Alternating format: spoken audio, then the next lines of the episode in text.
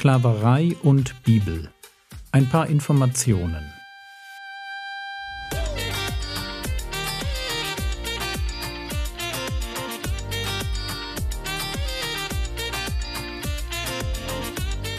Theologie, die dich im Glauben wachsen lässt. Nachfolge praktisch dein geistlicher Impuls für den Tag.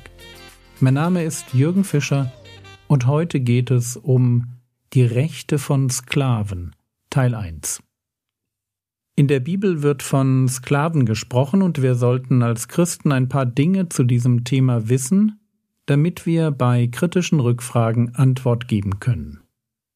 Ich fange heute mit dem Alten Testament an und dann werfen wir am Ende der Woche einen Blick ins Neue Testament. Um den Befund des Alten Testaments gleich zu Beginn zusammenzufassen, so viel vorneweg. Der hebräische Ausdruck für Sklave, Abed, ist direkt vom Verb für arbeiten abgeleitet. Und somit wäre es für heutige Ohren eigentlich besser, statt Sklave mit Knecht oder Diener zu übersetzen. Der Ebed unterscheidet sich vom angestellten Arbeiter auf drei Weisen. Erstens, er erhält kein Gehalt für seine Arbeit. Zweitens, er ist Mitglied des Haushaltes. Und drittens, sein Herr übt väterliche Gewalt aus. Aber schauen wir uns an, welche Rechte ein Sklave, ein Ebed hatte. Schon vor dem Sinai-Bund heißt es in Hiob 31,13: Wenn ich missachtet habe das Recht meines Knechtes oder eben Sklaven und meiner Magd oder Sklavin in ihrem Rechtsstreit mit mir. Es ist deshalb eine interessante Formulierung, weil hier ganz deutlich wird, dass ein Sklave im Alten Testament eben gerade nicht rechtloser Besitz des Herrn war, wie man das aus der griechischen, römischen, islamischen oder modernen Sklaverei kennt. Ein Sklave hatte Rechte, weil er eben genau wie sein Herr als Ebenbild Gottes geschaffen war. Und das durfte grundsätzlich nicht angetastet werden. Wir lesen deshalb in 2. Mose 21, Vers 20, wenn jemand seinen Sklaven oder seine Sklavin mit dem Stock schlägt, so dass er ihm unter der Hand stirbt, muss er, das ist der Sklave oder die Sklavin, muss er gerecht werden.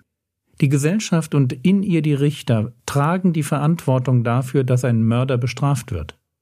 Und wer einen Sklaven umbringt, wird des Mordes schuldig und muss selbst mit dem Verlust seines Lebens rechnen. Folgendes ist wichtig. Der Herr besitzt in der Bibel nicht den Sklaven, sondern dessen Arbeit, weshalb ein Sklave durchaus auch über Eigentum verfügen und sich selbst freikaufen konnte. Aber schauen wir uns darüber hinaus noch ein paar Schutzbestimmungen an, die für Sklaven galten. Zuerst einmal gibt es ganz grundsätzlich das Gebot für Herren aus 3. Mose 25, Vers 43. Du sollst nicht mit Gewalt über ihn herrschen und sollst dich fürchten vor deinem Gott. Keine Gewalt. Und dann durfte ein israelischer Sklave grundsätzlich höchstens sechs Jahre dienen. 2. Mose 21, Vers 6 wenn du einen hebräischen Sklaven kaufst, soll er sechs Jahre dienen, im siebten aber soll er umsonst frei ausziehen. Wenn der Sklave seinem Herrn lebenslang dienen wollte, und allein an der Möglichkeit wird klar, dass die Sklaverei doch wohl mehr mit einem Arbeitsverhältnis als mit grausamer Unterdrückung zu tun hatte, wenn der Sklave lebenslang dienen wollte, musste er von sich aus einen Bund mit seinem Herrn schließen. Dazu lesen wir in 5. Mose 15, Vers 16, Und es soll geschehen, wenn er zu dir sagt, ich will nicht von dir weggehen. Hier spricht der Sklave zum Herrn. Ich will nicht von dir weggehen, weil er dich und dein Haus liebt, weil es ihm bei dir gut geht dann sollst du einen Pfriem nehmen und ihn durch sein Ohr in die Tür stechen, und er wird für immer dein Sklave sein, und auch deine Sklavin sollst du so behandeln. Ein Sklave durfte körperlich gezüchtigt werden, aber kam er dabei zu Schaden, musste er freigelassen werden. 2. Mose 21, die Verse 26 und 27. Wenn jemand in das Auge seines Sklaven oder in das Auge seiner Sklavin schlägt und es zerstört, soll er ihn zur Entschädigung für sein Auge als Freien entlassen.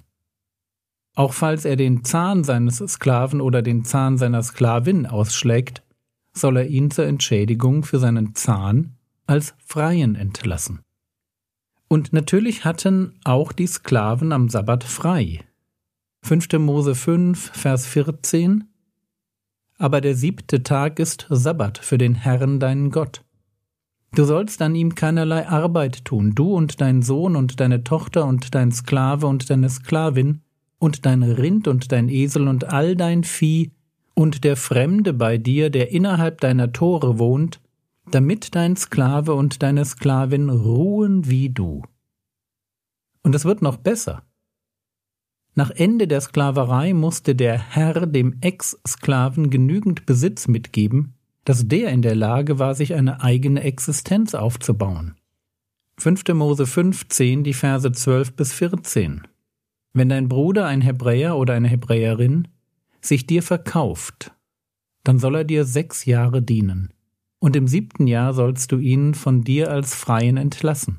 Und wenn du ihn als Freien von dir entlässt, sollst du ihn nicht mit leeren Händen entlassen. Du sollst ihm reichlich aufladen von deinen Schafen, von deiner Tenne und von deiner Kelterkufe, von allem, womit der Herr dein Gott dich gesegnet hat, sollst du ihm geben.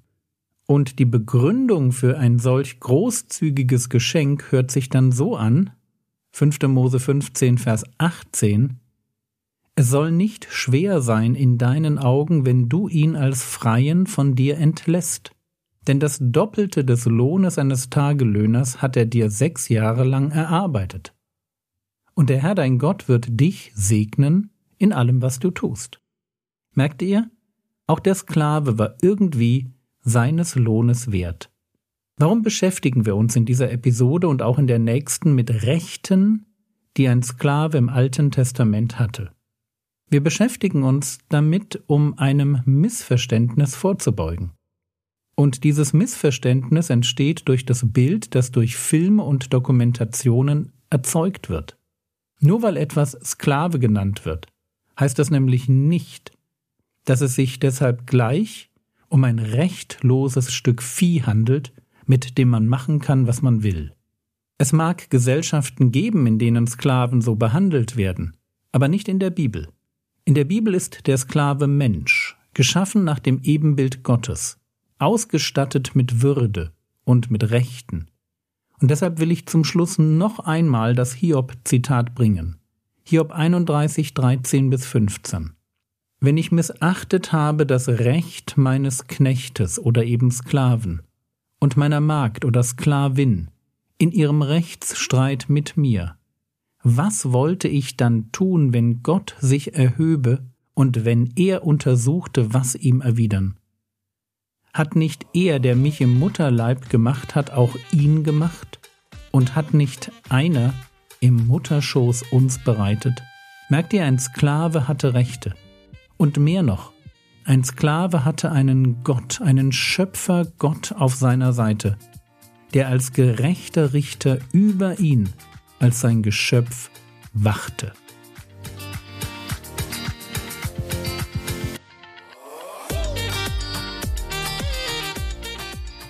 Was könntest du jetzt tun? Du könntest darüber nachdenken, aus welchen Quellen du dein Wissen über Sklaverei hast. Das war's für heute. Ich freue mich darüber, wenn ihr mir Fehler im Skript oder der Aufnahme zeitnah mitteilt.